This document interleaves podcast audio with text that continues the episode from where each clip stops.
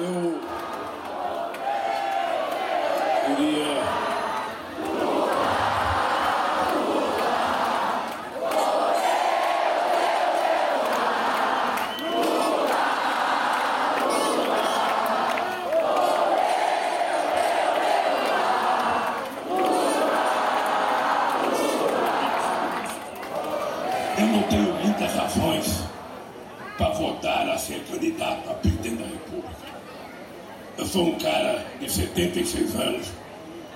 todo mundo sabe que eu fiquei viúvo e todo mundo sabe que Deus me deu a sorte.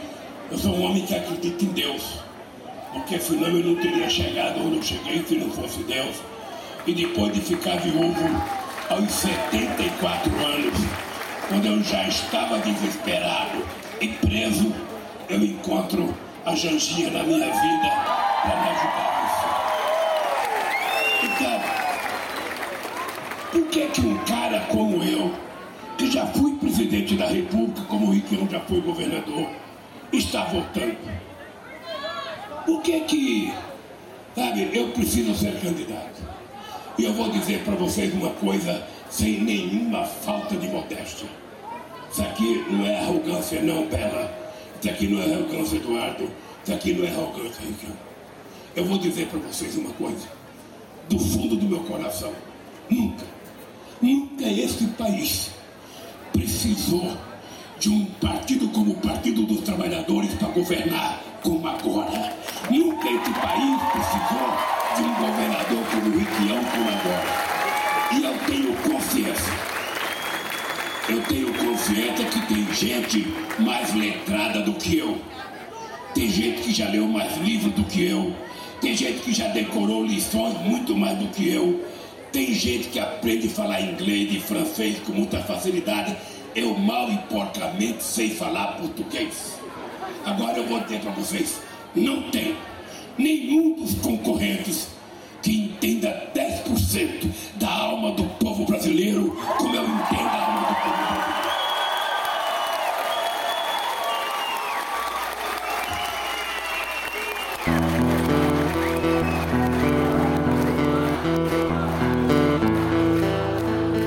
Olá a todas e todos os nossos ouvintes, sejam bem-vindos e bem-vindas a um episódio especial do Que Elas Pensam Podcast, um podcast de política feito sob a perspectiva de duas mulheres. Eu sou a Isabela. Oi, gente, eu sou a Franciele. E nesse episódio especial, a gente vai cobrir um evento que aconteceu ontem, no dia 19 de março de 2022, aqui em Londrina, mais especificamente em Lerroville, no assentamento do Ele Vive. O candidato à presidência da República, Lula, Luiz Inácio Lula da Silva, veio para uma atividade num dos seus maiores redutos eleitorais, que é o movimento do Sem Terra, o próprio MST. O evento aconteceu na tarde de ontem, né? Estava previsto para ser de manhã, mas foi atrasando e acabou durante o dia todo. Reuniu aí cerca de 5 mil pessoas. Essa é o data Isabela, né? Não sei exatamente se teve uma contagem oficial. É, mas era um mar de gente que você perdia de vista, pessoas que foram embaixo da chuva, da lama. É, é uma militância muito cativa, muito fiel e muito esperançosa, assim. Sim, o assentamento Ele Vive, né, que completou 13 anos no último dia 19 de fevereiro, e que inclusive foi criado pelo Lula, né, quando foi é, colocado o reconhecimento, o Lula estava presente, isso em 2009.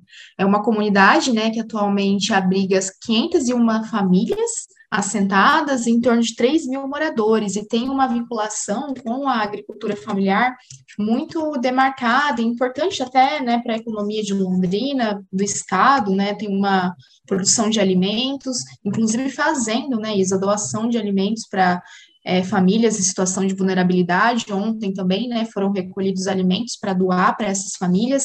Então, é um, uma região, né, um coletivo de pessoas que tem uma importância aqui para Londrina e região muito grande também, né.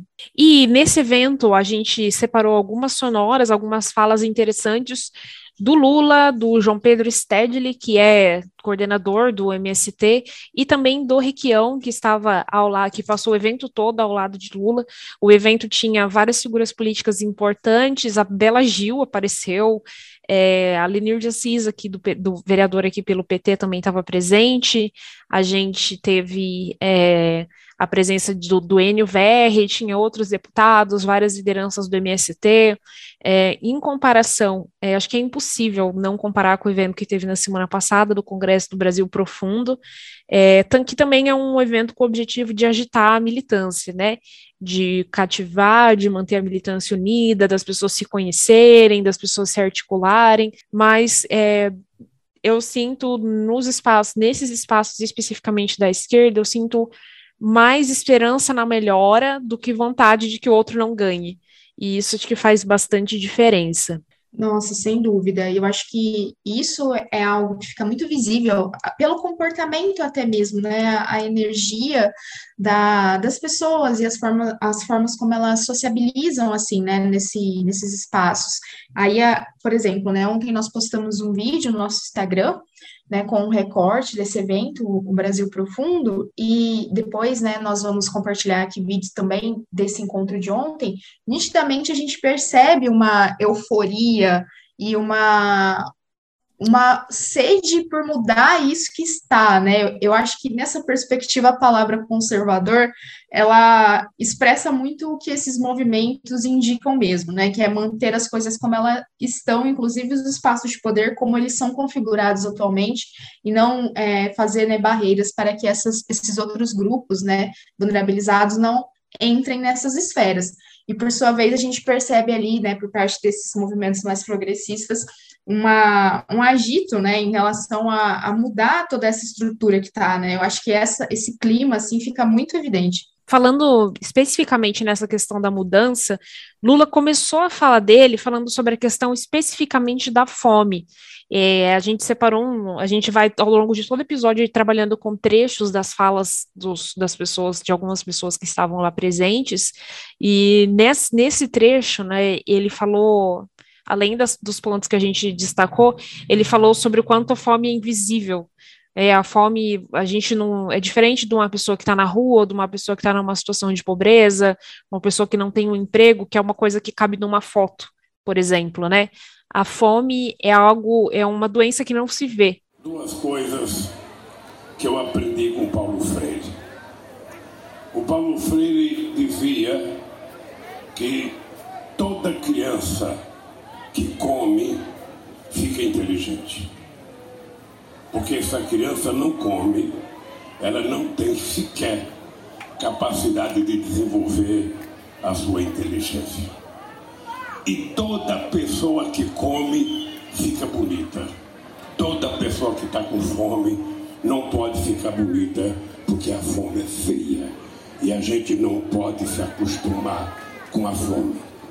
E todo mundo adora entrar no supermercado e comprar com fartura tudo aquilo que ela precisa levar para casa para sustentar a si, a sua família e quem sabe guardar um pouquinho para quando a gente passear lá e visitar vocês, ainda sobrar um pouquinho para a gente comer.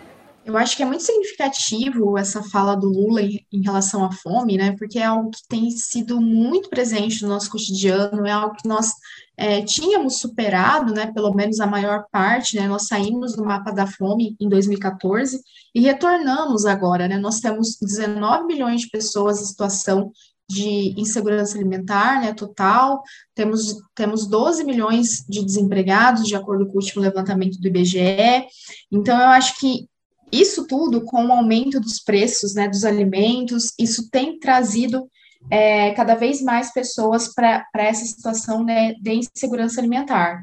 E aí eu acho que isso também reforça uma das principais bandeiras né, do PT, que é justamente essa redistribuição de renda, embora né, nós saibamos que isso também tem os seus limites, né? Nós recebemos aqui, por exemplo, a Naomi Mayer, e um dos episódios, né, Política no Prato, e ela falava exatamente isso, né? O quanto que muitas vezes a acessibilidade a uma alimentação saudável e tudo mais é algo que ainda está é, mais restrito, né?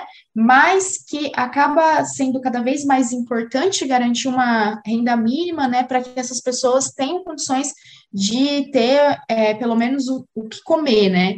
E aí eu acho também que quando a gente olha para a fome, é importante a gente lembrar que a gente está falando de uma fome no Brasil que tem gênero, que tem raça, que tem classe, né? Então, que é sobretudo, né, o retrato hoje da fome no Brasil é né, de uma mulher negra e pobre. É, a maior parte da população que está nessa situação é representada por esse grupo, né? Um outro ponto que também foi muito frisado pela fala do Lula foram críticas ao Congresso atual e o reforço que ele fez é um apoio, um apelo eleitoral mesmo, de que se elege, de que as pessoas se mobilizem não apenas para eleger ele, como também para eleger um Congresso que seja um pouco mais progressista, que tenha mais acordo com as ideias que ele defende. Sim, eu acho que isso ficou muito assim marcado, porque é algo que já vem sendo discutido, né, desde lá do golpe em relação a Dilma, porque o que a gente percebe ali, né, é que realmente ela não tinha condição, né, de se manter no cargo com aqueles deputados, aqueles senadores, né, por sua vez a gente percebe o inverso hoje, e aí, né, essa fala do Lula em que ele destaca, né, que nós temos é, na, na, leitura dele, né, o pior congresso da história do Brasil e etc., isso demonstra muito o sentido de que o Congresso atualmente, é, predominantemente, funciona né, como um esticadinho ali né, do, do poder do Bolsonaro, é, fazendo né, via Arthur Lira, sobretudo, que todas as, as medidas né, sejam aprovadas e avancem, né, representando esses determinados segmentos que o bolsonarismo representa, né, como bancada religiosa fundamentalista, agronegócio, né, e aí também eu acho que é muito significativo que nós temos na atual conjuntura, né, um dos congressos mais conservadores da história, e pensando para os direitos das minorias sociais, sobretudo para os direitos de gênero, né, mulheres, comunidade LGBTQIA+, a gente não tem avançado, né, muito pelo contrário, essas pautas a gente tem cada vez mais entrado em retrocesso, né, então eu essa visão do Lula de que não basta apenas né, é, me eleger, como ele coloca, né, mas também um Congresso de perspectiva progressista, eu acho fundamental. E eu acho que acaba ficando meio que de lado, né, porque foca-se muito, não à toa, na questão da presidência, mas aí é, não se discute tanto essa formação do Congresso, né, mas é preciso ter um Congresso que faça com que realmente essas pautas consigam andar, porque o presidente por si só não consegue, né que não basta eleger só o Riquião governador. Não basta apenas eleger o Lula presidente da República. Se a gente não mudar a qualidade dos deputados que estão eleitos e se a gente não mudar a qualidade dos senadores. Eu posso dizer para vocês uma coisa com a minha experiência de 50 anos de vida política. O Congresso Nacional Brasileiro nunca esteve tão deformado como ele está agora. Ele nunca esteve tão antipovo como ele está agora. Ele nunca esteve tão submisso aos interesses antinacionais como eles estão agora. Esse congresso é um congresso, talvez o pior congresso que nós já tivemos na história do Brasil a gente não pode votar colocando raposa no nosso galinheiro. A desgraçada da raposa vai comer a galinha. Ela não vai deixar as galinhas livres. Não vai. Era importante, era importante, Gleice, que a gente mostrasse quem são os deputados. Qual é a origem social dos deputados? Porque ninguém coloca lá latifundiário. No meio dessas falas, é, em mais de um momento, agora eu vou começar a fazer os contrapontos. Ele fez algumas referências à Janja, que estava lá sentado acompanhando ele foi assim uma fala muito fofa, ele colocou a mão no ombro dela, falou: "Ah, eu, as pessoas acham que eu estou raivoso, eu não estou. Olha, um homem da minha idade conseguiu essa companheira maravilhosa que está aqui me apoiando". Assim, foi muito bonito, mas me deu um, ficou um ar de assim, de que ela está ali para apoiar ele, para que ele possa fazer as coisas, sabe? É, sendo Exatamente. que ela mesma não falou nada durante o evento ela mesma não abriu a boca. E, é, assim, ali, para não falar que nenhuma mulher falou, as lideranças femininas do MST falaram, a Bela Gil falou, mas as pessoas que ali estavam sendo apresentadas como, como é, propostas mesmo para estarem na frente do governo, né, nenhuma mulher falou. Então, achei Sim. isso um pouco complicado nessa, nessa altura da fala do Lula, né? Sim, Isa, eu concordo completamente. Assim, eu acho que para um ambiente privado e tudo mais, a fala foi uma fala fofa. Mas pensando na simbologia, eu também achei bem ruim, assim, no sentido que para mim ficou uma coisa meio que assim: ela estará cuidando de mim é, e das minhas coisas enquanto eu estarei lá na presidência, né? Porque não foi dito exatamente com essas palavras, mas para mim ficou esse discurso assim, né, de, de fundo, porque ele colocando ela, né, como se fosse uma base, né, que estaria auxiliando. Tanto é, né, que como você bem lembrou, ela não foi, né, não falou durante o ato, e nós estamos falando de uma mulher que, assim, ela tem uma vinculação política também, né, ela é aliada, né, filiada ao PT há muito tempo já, ela é uma socióloga, então, assim, ela tem essa vivência política, né? Então, eu acho que há elementos ali que poderiam ter se destacados, e, sobretudo, por parte do Lula também, pensar qual é, vai ser né, o papel político dessa mulher né, num, num possível e futuro é, mandato dele. E também, é, uma coisa que me incomodou foi uma ausência na fala dele de pensar esse governo a partir de quem estará junto com ele. E aí destacar a participação de mulheres, né, entre outras é, minorias, assim, isso eu acho que também não ficou evidente. Talvez apareça, né, daqui para frente, espero que apareça, mas por enquanto isso ainda não foi trazido, e eu acho que é algo que tem que ser cada vez mais incorporado, né? Pois é, é uma, e é inclusive uma crítica que a gente vê com uma certa frequência a essa esquerda mais raiz, né? Que ela não incorporou ainda completamente um entendimento pleno sobre as pautas identitárias de uma forma geral, né?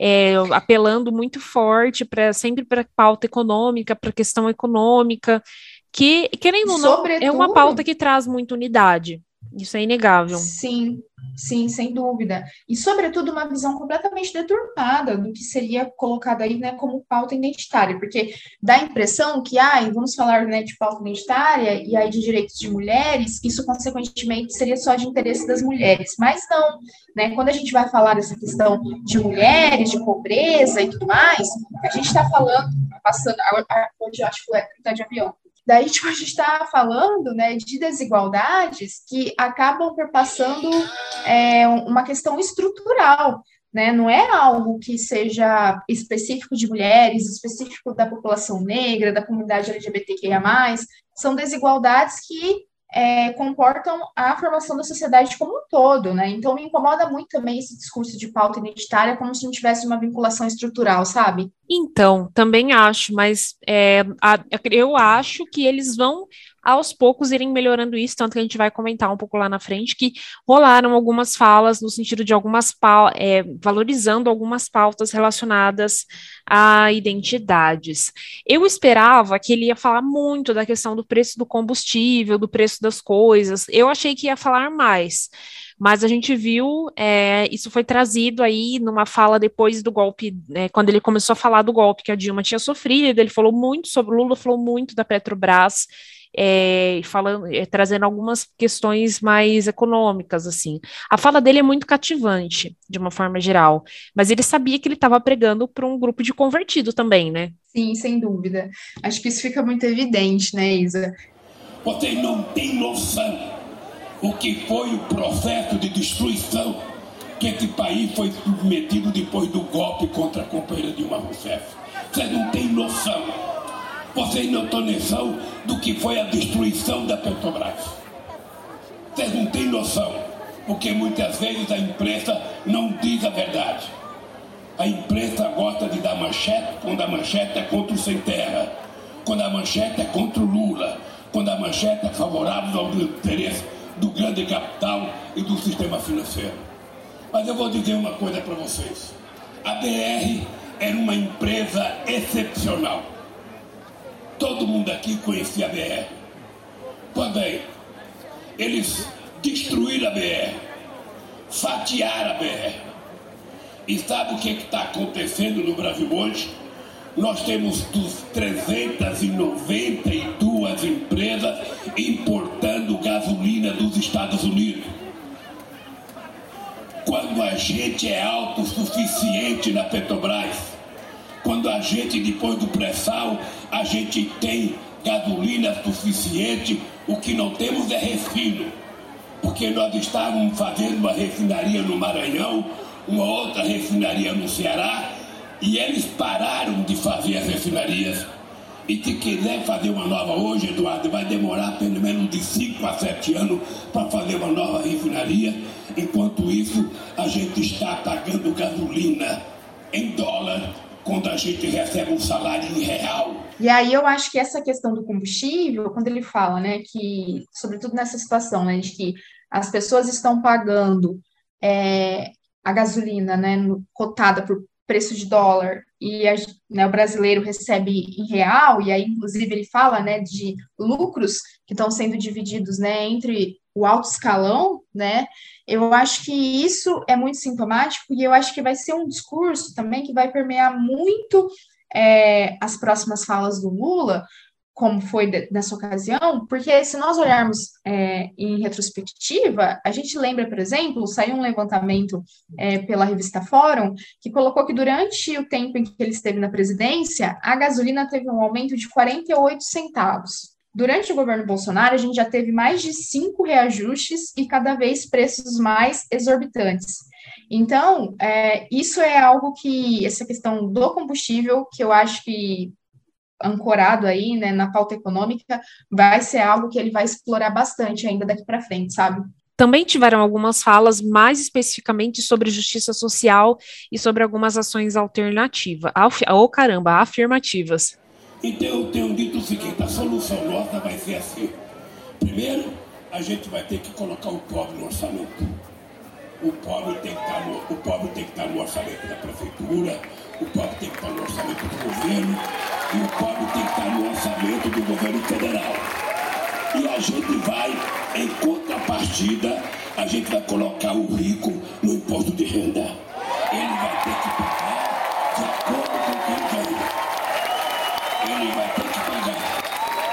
Porque tem muita gente rica que não paga imposto de renda. Tem muita gente que ganha milhões por mês que paga proporcionalmente menos imposto de renda do que alguém que ganha 3 mil reais por mês. Então esse país não pode dar certo assim. Então, que me desculpem, não é vingança, é justiça. Ou seja, as pessoas não aceitam, a pessoa não aceita que uma filha de uma empregada doméstica possa ser médica, possa ser diplomata, possa ser engenheira. Eu não quero tirar o lugar de ninguém. A única coisa que eu quero é dar oportunidade igual. A filha de uma empregada doméstica tem o direito de ter a mesma oportunidade que a filha da sua patroa. Aí... Essas falas sobre incluir o pobre no orçamento, de colocar um pouco de justiça, achei, é, de tratar os, o pobre com justiça, achei que foram bastante marcantes e bastante típicas também do, da própria história do petismo, né? E achei interessante nesse momento que foi o momento em que ele falou sobre racismo.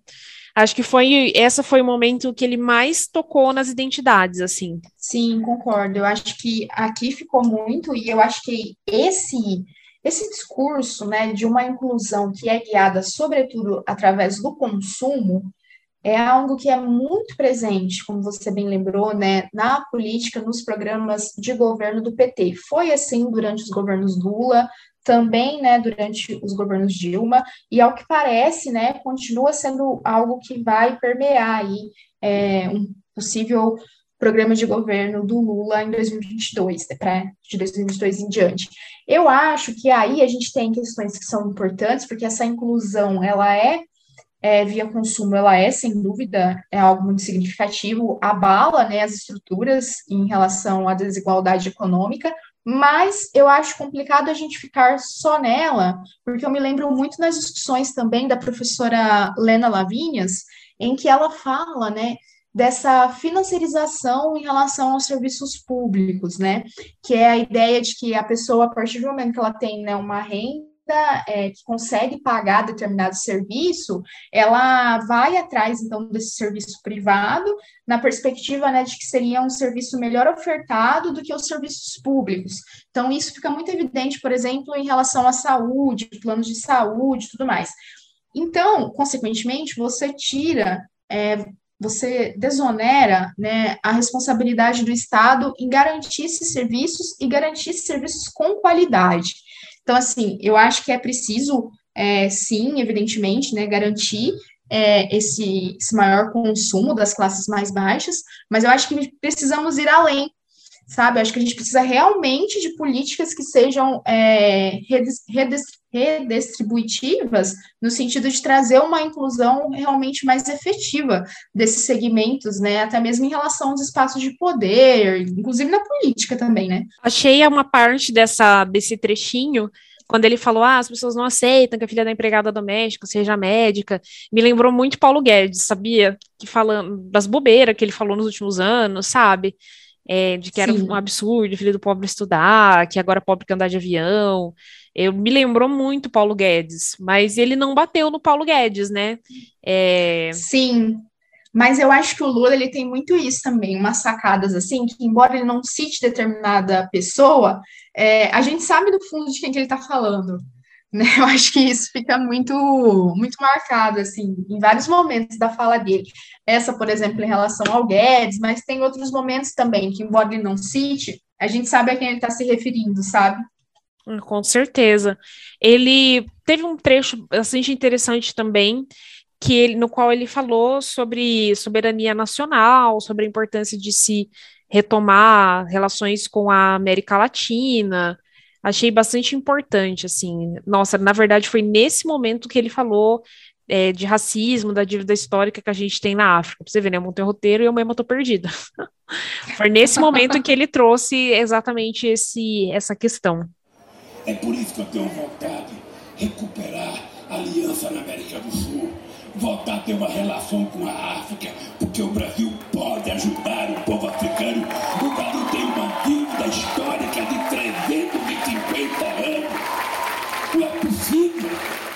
Eu acho que essa questão da soberania nacional, né, é um tema que tem sido muito caro, e também dessas alianças, né, para o governo Bolsonaro. Esse é um, mais um momento, né, em que ele não cita o nome do Bolsonaro, ele não cita a gestão ali, né, via ministério também das relações exteriores, mas a gente sabe que ele está fazendo, né, uma crítica a, a, esse isolamento, né, que o governo Bolsonaro tem feito, em que ele não tem, né, feito parcerias de fato. Eu acho que é uma das cenas mais icônicas, né, do governo Bolsonaro é quando ele está lá naquele evento da ONU e ele é completamente isolado, né, ninguém chega sequer perto dele.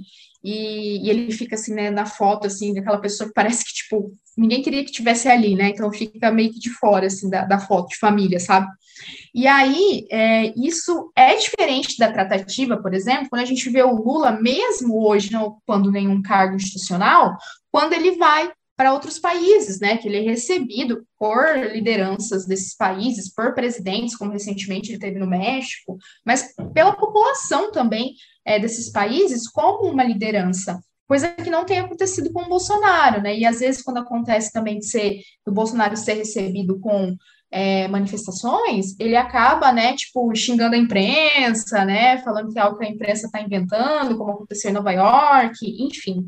Então, eu acho que isso é uma necessidade também de tentar trazer esse respeito, assim, né, frente aos outros países, e também, né, não ficar abaixando a cabeça para tudo que, sobretudo, Estados Unidos fica falando, né, que eu acho que isso era, é algo que, que o Bolsonaro, ele faz muito, assim, né, sobretudo se nós pensarmos na, nos Estados Unidos antes da eleição do, do Biden, né. Ah, só a gente lembrar desse papelão também que foi antes da guerra da Ucrânia, né? Indo lá, adotando essa postura super incoerente, não dá para levar esse homem a sério. No entanto, ao invés de bater tanto no Bolsonaro, eu senti que ele bateu muito no Moro. Teve dois momentos que ele falou que ele assim é, fez uma referência ao, ao, Moro como sendo a sensação assim, eu acho que uma pessoa que nunca tivesse ouvido falar, que não tivesse por dentro de nada e caísse de paraquedas nesse dia e achar que o grande inimigo dele é o Moro, não o Bolsonaro. Pode ser que o Moro seja um inimigo de vida, assim, e o Bolsonaro um, um adversário político.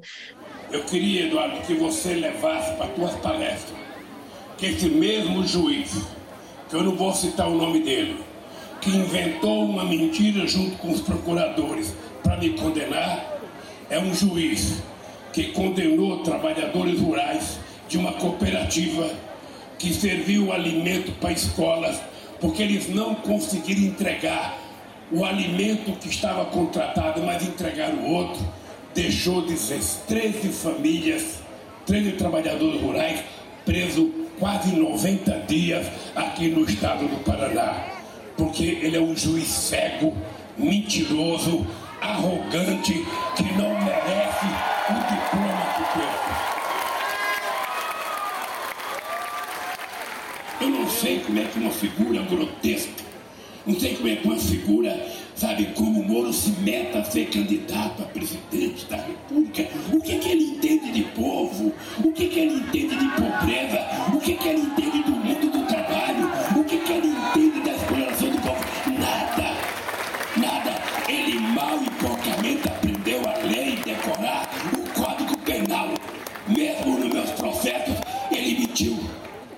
Sim, eu concordo. Eu acho que fica muito esse ressentimento, né, e, e, não sem motivos, né, fica muito evidente nas falas do Lula, né, em relação ao Moro, sobretudo porque o Moro foi um dos grandes responsáveis, né, se não o principal responsável por tirar ele das eleições, né, de 2018.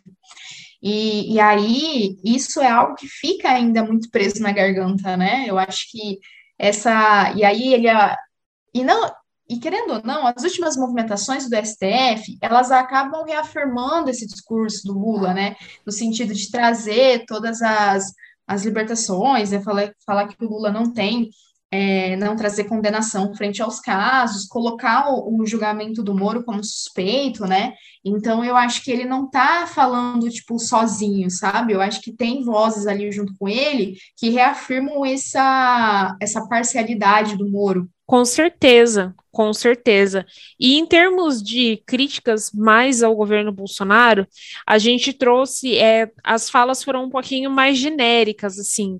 É, por exemplo, quando ele fala que, ah, eu não sei como uma figura grotesca como o Moro conseguiu estar tá aí, né?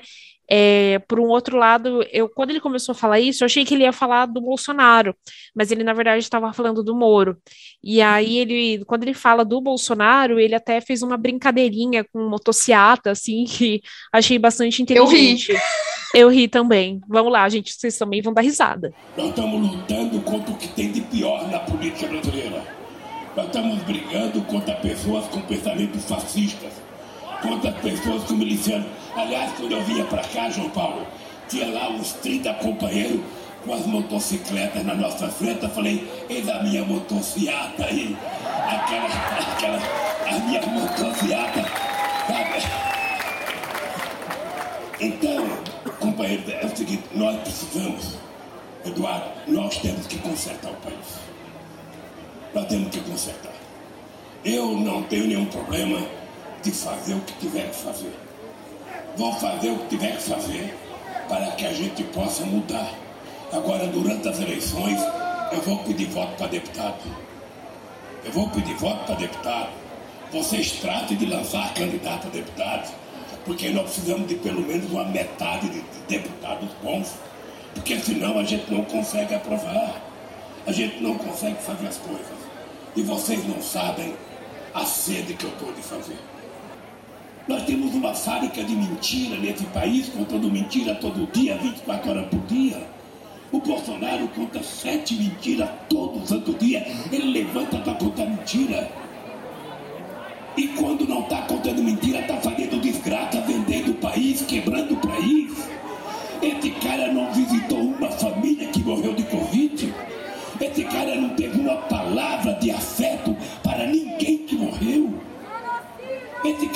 desrespeitou a ciência. Esse cara montou verdadeira quadrilha no Ministério da Saúde com o Pazuello para comprar vacina, mesmo negando a vacina. E o que, que a gente está esperando?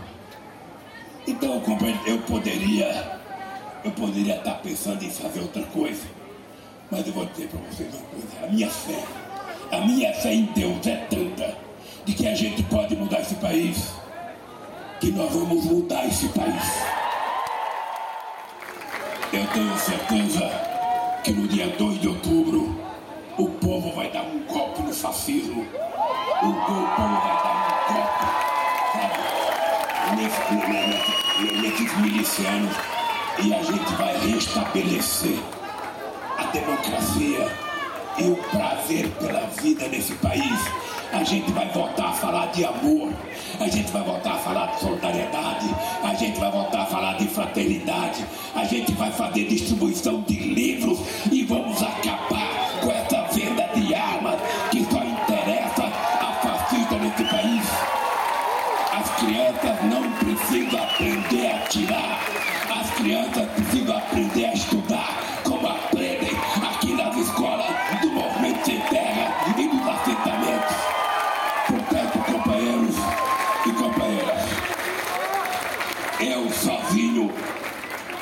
muito pouco, mas junto com vocês nós seremos invencíveis.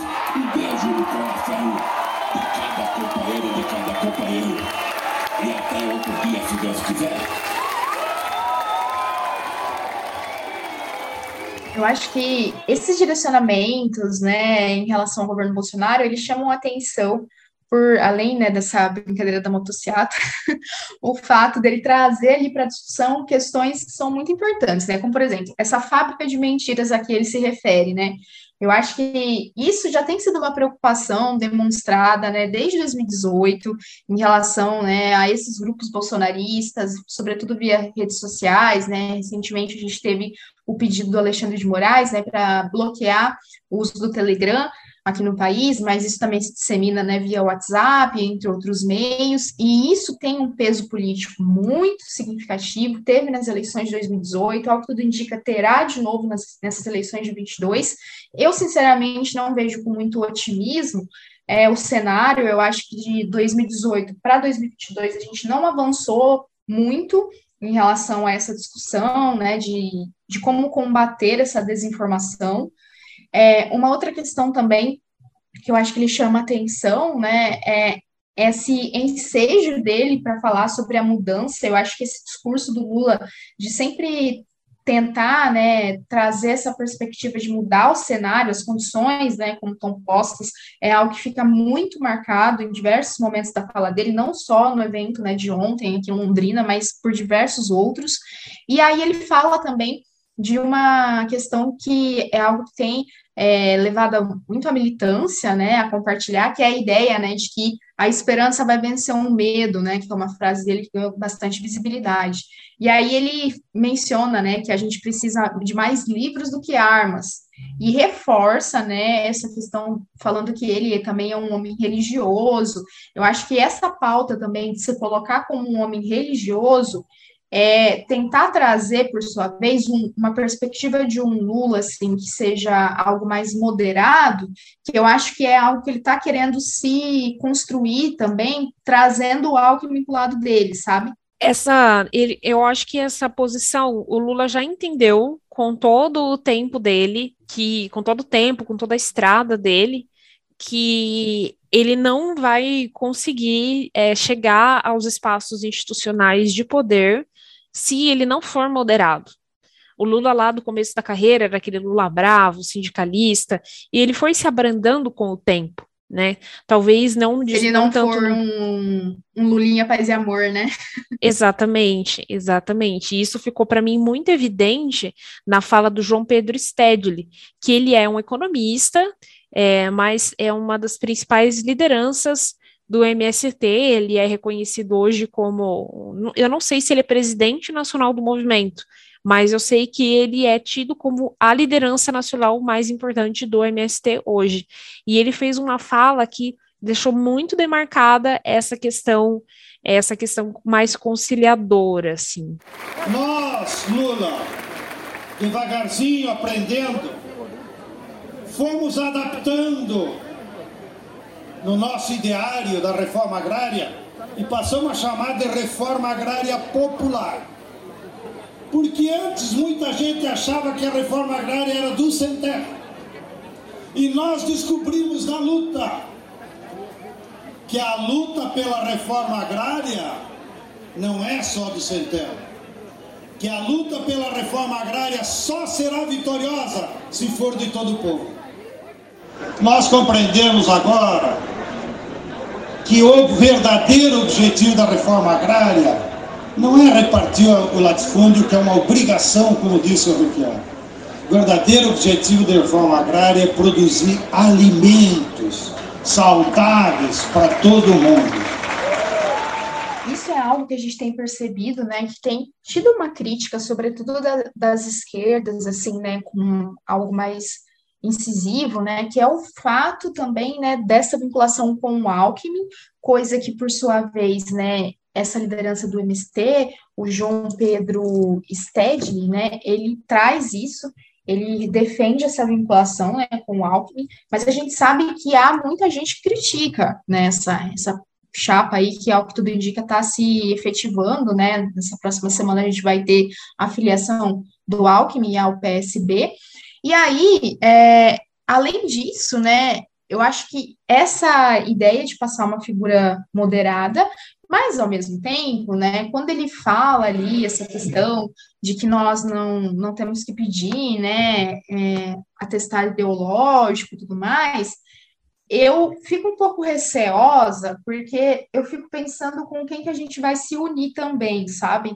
Por exemplo, é, eu entendo que a gente parte de, de uma política que ela acaba se organizando muito, né, pela conciliação, né, um, presidencialismo de, de conciliação, no entanto, é, não vejo a gente fazendo liderança, por exemplo, fazendo aliança com, sei lá, pessoal do MBL, como teve aí, né, atos recentemente, porque foram pessoas que estiveram, né, desde lá de 2013, é, a favor do golpe contra Dilma, do lado do Bolsonaro. Então, assim, eu entendo o diálogo e acho de fundamental, acho de vital, mas eu acho também que é importante perceber quem que está sentado na mesa para conversar com a gente, sabe? Pois é, e fiquei muito preocupada, assim, de entender é, o que, que, ele quis dizer, sabe, com essas conceituações sobre é, reforma agrária, que não é do sem terra. Teve uma hora que ele falou de latifúndio que eu, sinceramente, não entendi se ele quis dizer que a gente tem que contar com o latifundiário para conseguir as coisas, eu sinceramente não entendi muito bem. Achei que ficou assim, bem no limite da conciliação. E especificamente sobre essa, sobre essa expressão de atestado ideológico, vamos escutar aqui o que, que ele falou sobre a, a chapa do Lula e do Alckmin. Mas para acalmar algum sectário, quando Alckmin aceitou ser nosso vice, o problema não é nosso, é dele. É ele que veio jogar no nosso time. E por isso nós temos que receber de braços abertos. Porque nós não vamos pedir atestado ideológico para ninguém, desde que se comprometa a resolver os problemas do povo. Isso me preocupa muito. Né, a gente não sabe, assim, é, eu acho que só nesse governo sendo eleito, para a gente saber até o que, até onde eles vão, se eles vão mesmo rifar a mãe para conseguir para conseguir aí é, alguma espécie de conseguir uma governabilidade mais estável, assim. Sim, eu acho que a gente vai ter que perceber, né, Isa, o que vai vir, né, junto com o Alckmin, sobretudo, com Lula também, né, mas com quem vem junto com o Alckmin, né? Eu acho que isso é algo que a gente tem que prestar atenção, né? Porque o empresariado tem comemorado, né, esse possível nome do Alckmin, e a gente sabe, né, que quando, geralmente quando o burguês burguês está feliz é porque trabalhador né, não está muito feliz, né? Então, acho que isso é algo que a gente tem que ficar, prestar atenção, né, e acompanhar aqui no podcast também. É, lembrando que em 2018 ele era o candidato do empresariado, né? Não era o Bolsonaro, era o Alckmin. E aí, falando nisso, a gente tem agora algumas falas sobre Requião.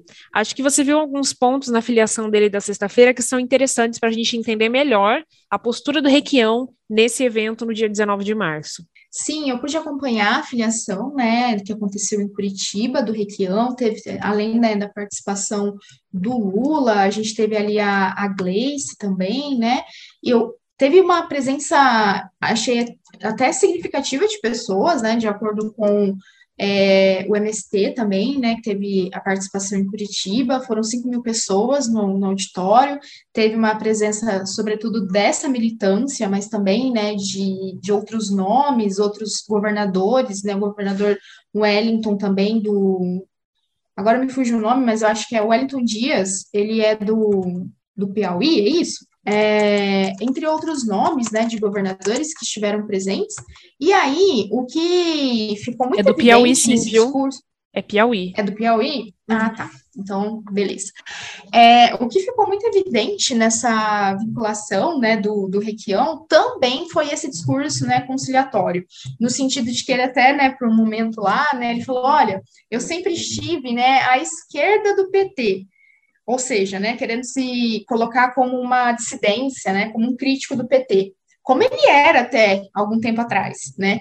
Mas o fato de eu estar me vinculando neste momento ao PT seria ali, segundo ele, por uma causa maior, uma causa maior, né, que para tentar tirar o Brasil e o Paraná desse, porque ele faz ali por diversas vezes, né, uma vinculação entre o Bolsonaro e o Ratinho Júnior, né, como pessoas e governos muito semelhantes, na leitura dele, e que isso então seria uma necessidade que ele estaria fazendo para conseguir salvar né, dessa atual política que a gente tem atravessado.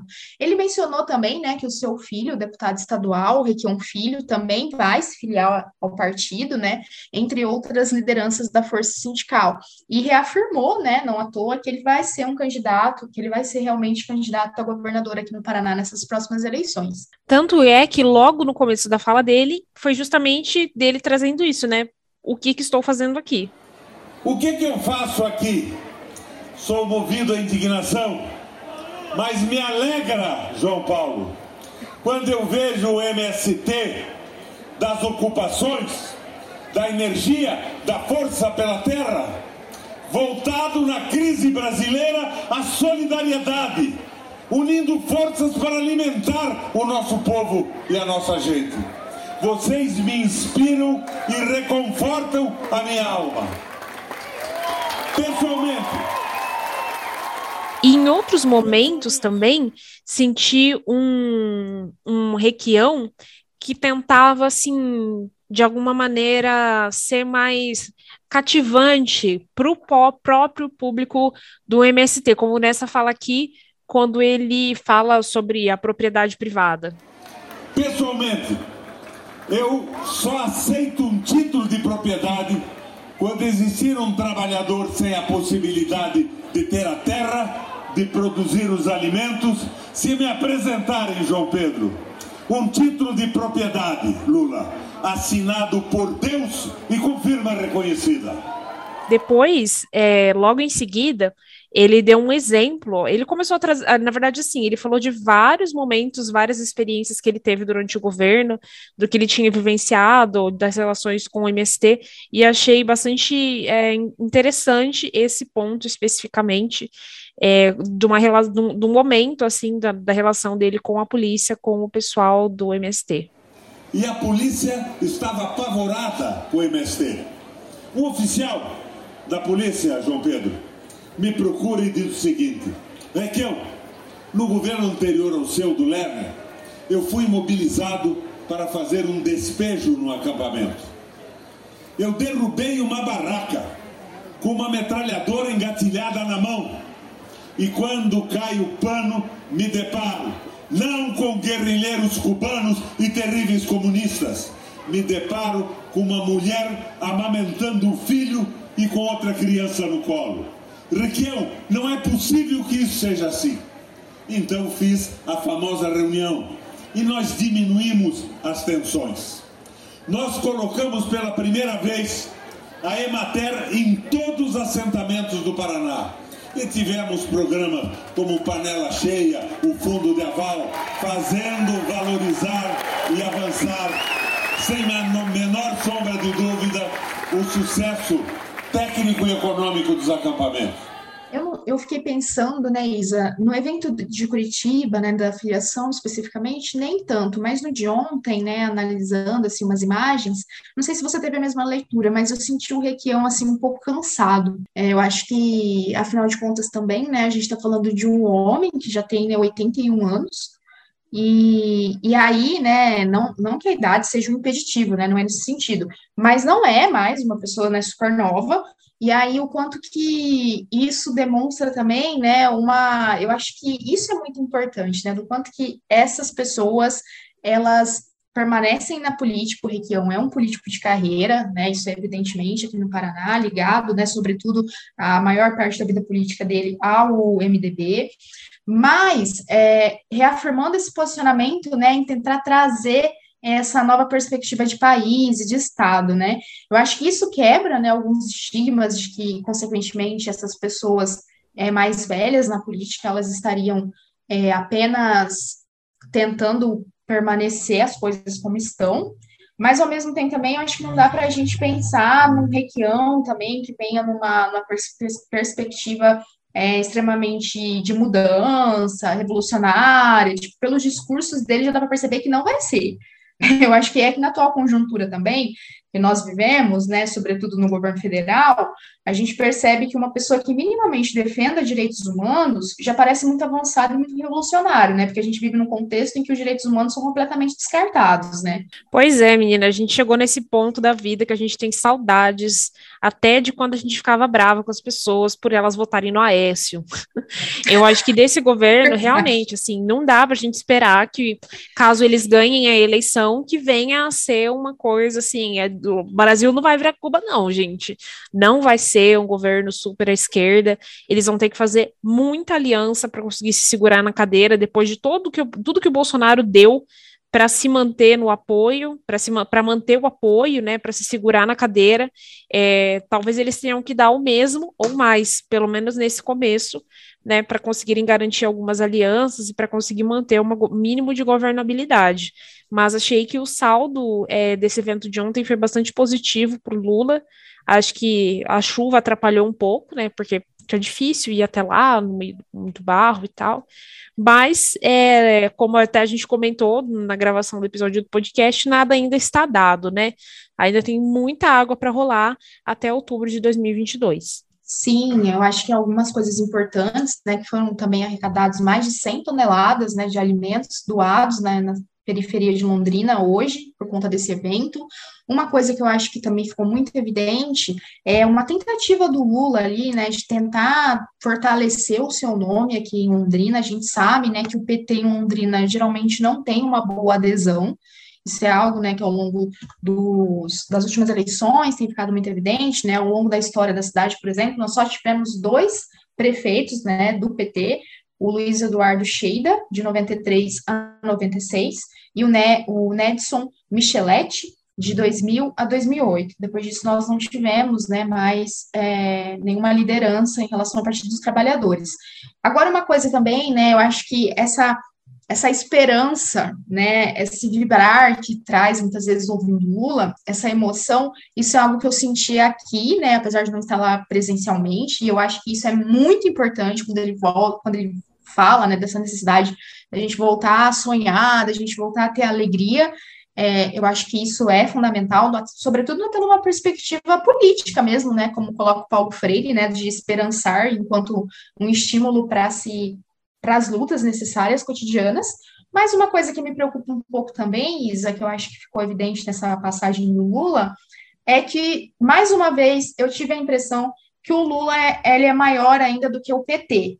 Isso ah, me sem dúvida. no sentido de é, isso me preocupa no sentido de tipo assim é, quem, quem serão os novos nomes, as novas lideranças que vão surgir né, no PT. A gente viu que agora, nas últimas é, intenções né, de voto que foram coletadas, o Haddad ele está liderando né, as intenções de voto para o governo de São Paulo, mas ainda não, numa, não com um cenário tão favorável, mas está na liderança. Mas nas eleições nacionais de 2018 ele né, não teve um bom desempenho, assim apesar que eu acho o Haddad maravilhoso em todos os sentidos, Mas, assim, é, eu fico preocupada quem serão esses novos nomes da esquerda, do PT, né? Porque eu acho que ainda se fica muito marcado uma personificação, um personalismo em torno do Lula, que acaba fazendo com que ele seja maior que o partido, sabe?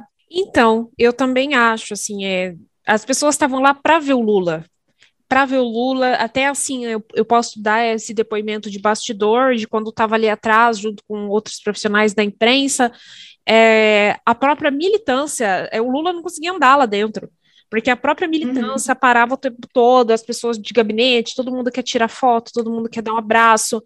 Ele não conseguia chegar nos lugares, não conseguia andar lá dentro sabe? Várias vezes os próprios, é, o próprio pessoal do MST tinha que fazer cordão humano para ele conseguir. Aí ele tava, tipo assim, quatro passos, e aí, tipo, voltava muita gente em torno dele. Então, assim, é um, ele tem um carisma muito único, mas ele já tem 76 anos, né? Lula não vai viver para sempre. É, e acho que é, também é bastante. Pensando assim, né? Se não fosse Lula, será que teríamos alguma liderança capaz é, de vencer o bolsonarismo? Eu acho que então, não. é nesse sentido, é nesse sentido que me preocupa, né? Eu acho que o Lula ele tem um legado que é indiscutível, né? Eu sempre falo isso, muito da minha formação eu devo às políticas educacionais é, em relação ao PT, né, e tudo mais. No entanto, me preocupa no sentido de futuro das esquerdas um não fortalecimento de outros nomes, né? Porque eu acho que seria muito importante, até mesmo é, no sentido do Lula funcionar como um impulsionador de outros nomes, né? E eu sinto que isso está muito patinando ainda. Ele tenta, de certa forma, fazer isso com o Haddad, mas eu acho que isso não tem, é, até recentemente, um pouco mais recentemente com Boulos, né? Mas eu acho que isso ainda está muito fraco. Eu acho que isso é algo que tem que ser fortalecido ainda bastante, sabe? Ah, sim, até porque a Haddad não tem metade do apelo do Lula, né? Exatamente, exatamente. Bem, pessoal, muito obrigada a todas e todos que nos ouviram até aqui e até o próximo especial do O que Elas Pensam podcast. Sim, gente, muito obrigada a todas e todos vocês. Estamos no nosso Instagram, O que Elas Pensam, e até o próximo episódio. Tchau. Tchau.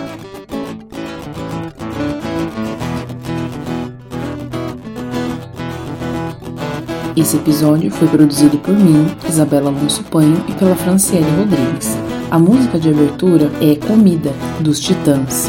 A nossa arte foi feita pelo Leonardo Pedroso.